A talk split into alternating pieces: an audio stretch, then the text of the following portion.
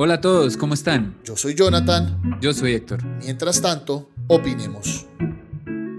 Don Héctor Buitrago, buenísimas. ¿Cómo está? Don Jonathan, buenísimas. ¿Cómo va todo, hombre? Muy bien, muy bien. Aquí listos arrancando esta semana para que sea bien productiva. ¿Cómo estuvo su fin de semana? Eh, pues un fin de semana movidito, hartas cosas por leer, por actualizarse. Eh, y pues estamos en tiempos de cambio, entonces toca estar eh, muy actualizado y moviendo la mente. ¿Comió mucho o poquito? ¿Cómo va la, el peso en la cuarentena? No, eso está reguladito. Eh, comemos bien acá de lunes a viernes, los sábados a veces en la noche pedimos una pizzita y eso, pero de resto, pues súper juiciosos.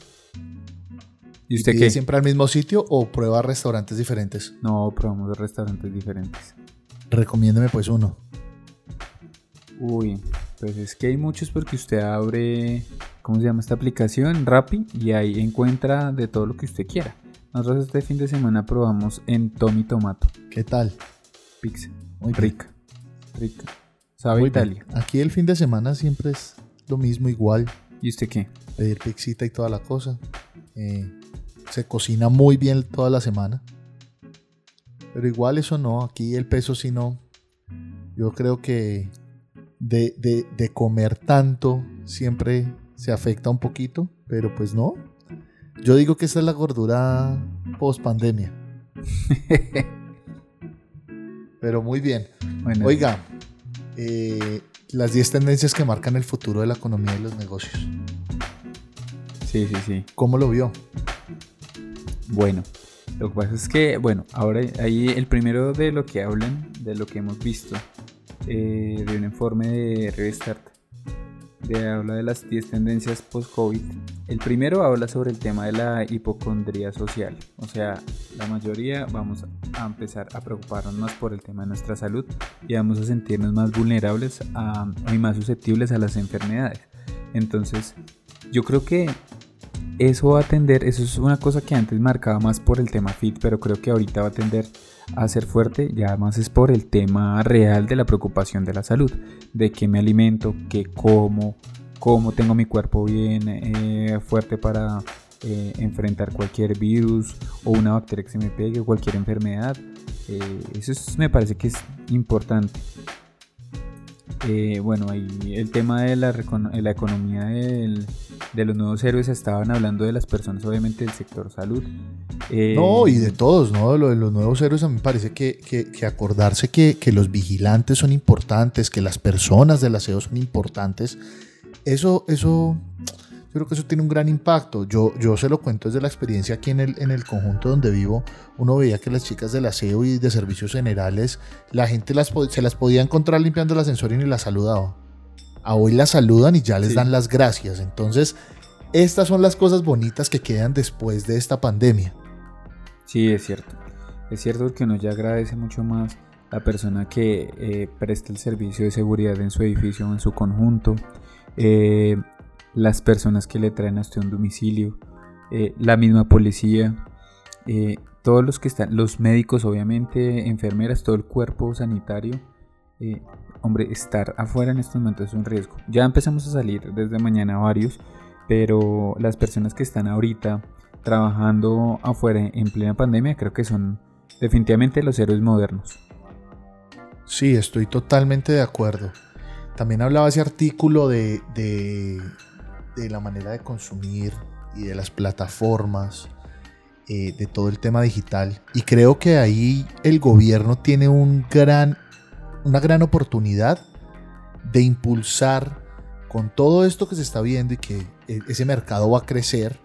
Obviamente esas tarifas van a empezar a bajar como siempre ha pasado en esas tendencias de Internet y de las aplicaciones. Y creo que con todo ese tema del freemium hay un gran, una gran oportunidad para que estas plataformas lleguen a más gente. Sí, es que el tema ahorita digital, eh, como lo dice el artículo digital por defecto, definitivamente eh, se va a marcar aún más. ¿Por qué? Porque nos dimos cuenta que hay muchos trabajos que se pueden hacer desde casa. Yo puedo empezar a optimizar mucho más costos siendo empresario y brinda y, y, negociando mucho mejor con algunos empleados. De hecho, puede ser el empleado el que le diga o el proveedor del servicio que le diga a, su cliente o a, su empleador, venga, organicemos este contrato que tenemos y permítame trabajar desde la casa que ya me di cuenta que lo puedo hacer. Puedo hacer, una, no todo, pero una gran parte desde la casa. Entonces creo que hay muchas cosas que se van a poder hacer, eh, digamos que digitalizando o entrando en esta era real de, empezar a utilizar la tecnología para, para ser eficiente. En esa parte del future thinking, yo quiero que los empresarios le pongan bien el ojo a, esta parte y es que hay que rodearse de gente de tecnología, de gente actual, de gente que tenga visión para el corto plazo, sí, o sea, para las cosas que se midan rápido y con la tecnología, pues porque es que todo esto la pandemia nos ha dado para darnos cuenta de que ese es el verdadero futuro y de ahí es de donde van a salir los grandes revenues y profits en un futuro no muy lejano. Claro, es que de hecho ahorita yo creo que van a empezar a salir eh, muchos nuevos ricos, por decirlo así, así como lo fue el señor Besos. Ahorita es una oportunidad gigante para una nueva realidad. Por ahí leía alguna vez eh, una frase que decía que si tus sueños estaban basados en eh, cómo era el mundo antes del COVID, pues tienes que revisar porque el mundo después del COVID cambió. Entonces ya no pueden ser los mismos sueños basados en lo mismo. Hay muchas cosas que van a tender a volver a encajarse en lo mismo que era antes. Pero la mayoría de cosas, o una gran parte, no. Y nosotros tenemos que estar, y eso ya no es el futuro, de hecho es el presente. Entonces tenemos que, ¿qué tenemos que hacer? Tratar de eh, sentarnos a revisar cómo es que se van a hacer las cosas de ahora en adelante y poder pegar el paso primero. Oiga, mire que tanto es que este artículo habla de cosas que nosotros ya hemos tocado hace semanas en el, podcast y habla del facility management y es lo que está pasando con el home office y es que la gente ahorita empiece a ver que eh, los que tienen espacios muy grandes puedan transformar esos espacios para optimizarlos para otras personas. El caso que usted contaba no hace mucho de WeWork eh, y de todos estos grandes sitios que abarcan muchas empresas en un solo lugar y que permiten todas esas facilidades. Lo estaba hablando también, también ese artículo y me pareció súper interesante que ya también lo habíamos tocado en el, en el podcast. Sí, es que lo que pasa es que eso y, y muchos temas más, ejemplo, el tema de la sostenibilidad, porque pues ahorita el tema de la pandemia eh, nos ha hecho también ver lo débiles y lo frágiles que somos y lo vulnerables que somos como seres humanos, como raza humana como sociedad, como hemos, eh, digamos que estructurado nuestra sociedad actualmente.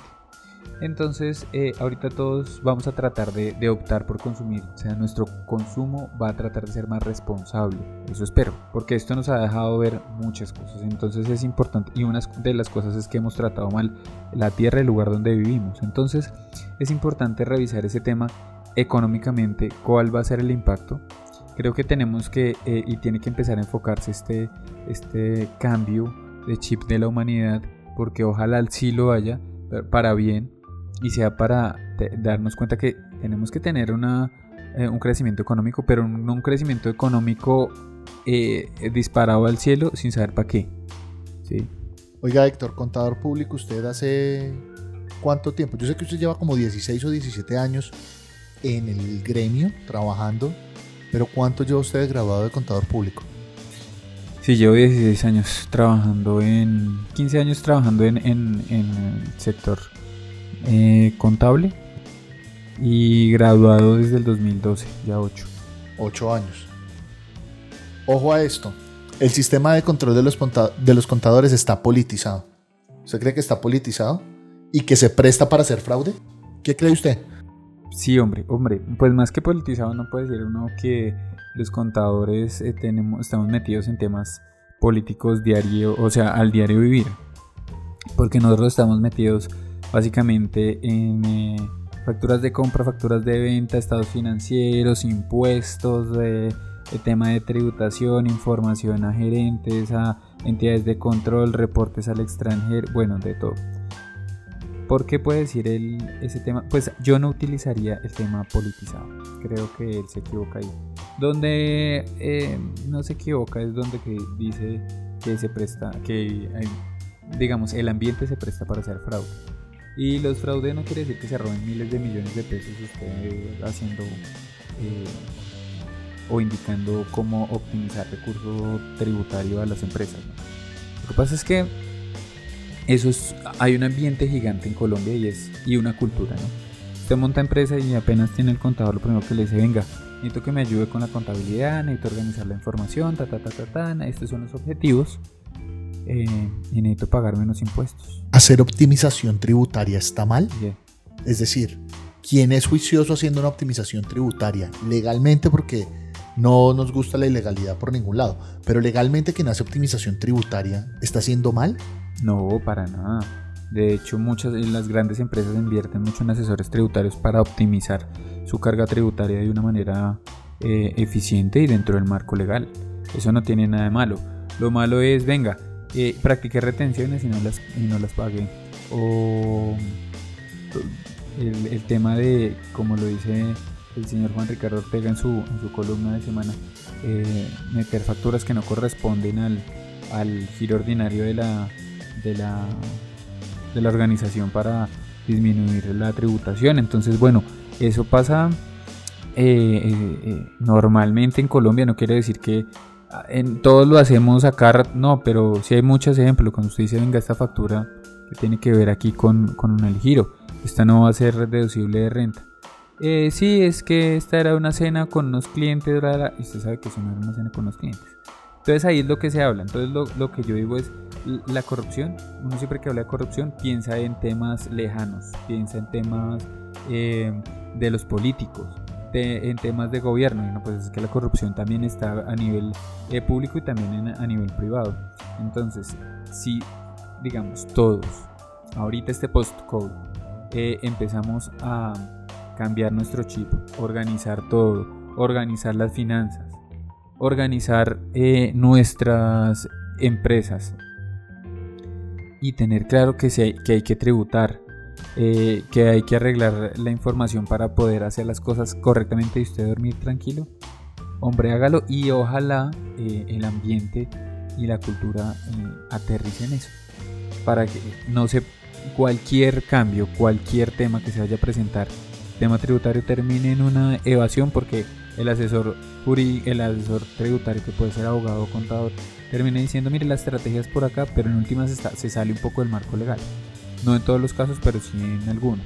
Entonces, pues, quitémonos ese, esa, esa, venda de yo hago empresa pero no tributo, no hombre, hay que hacerlo porque es que eso, se, eso rebota.